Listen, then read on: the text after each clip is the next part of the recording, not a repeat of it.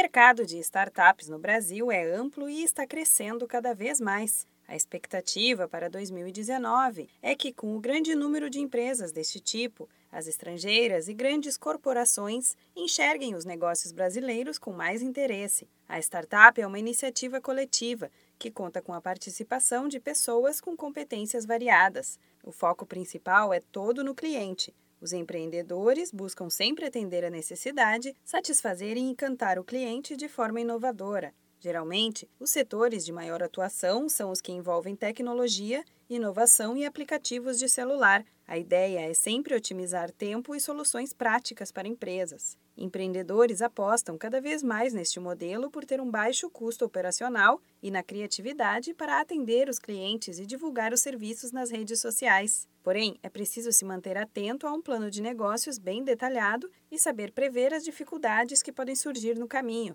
De acordo com uma pesquisa feita pelo Sebrae no ano passado, junto com o Ministério da Indústria, Comércio Exterior e Serviços, cerca de 30% das startups analisadas não conseguiram se manter no mercado. Foram entrevistadas mais de mil empresas, que apontaram como principal motivo para o fechamento a dificuldade de acesso a capital, obstáculos para entrar no mercado e divergências entre os sócios. Mesmo com as dificuldades, um levantamento da Associação Brasileira de Startups mostrou que o mercado de startups brasileiras dobrou nos últimos seis anos. Em 2012, eram mais de 2.500 startups cadastradas na associação. Em 2017, esse número passou de 5 mil empresas. A quantidade pode ser ainda maior, pois muitas startups estão em uma fase de concepção e ainda não têm o Cadastro Nacional da Pessoa Jurídica, o CNPJ.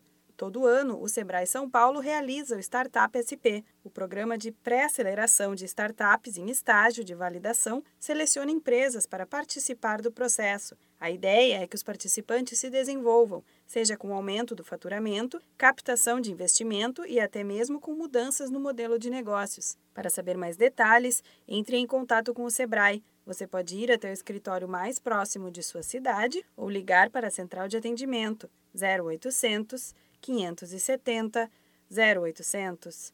Da Padrinho Conteúdo para a Agência Sebrae de Notícias, Renata Kroschel.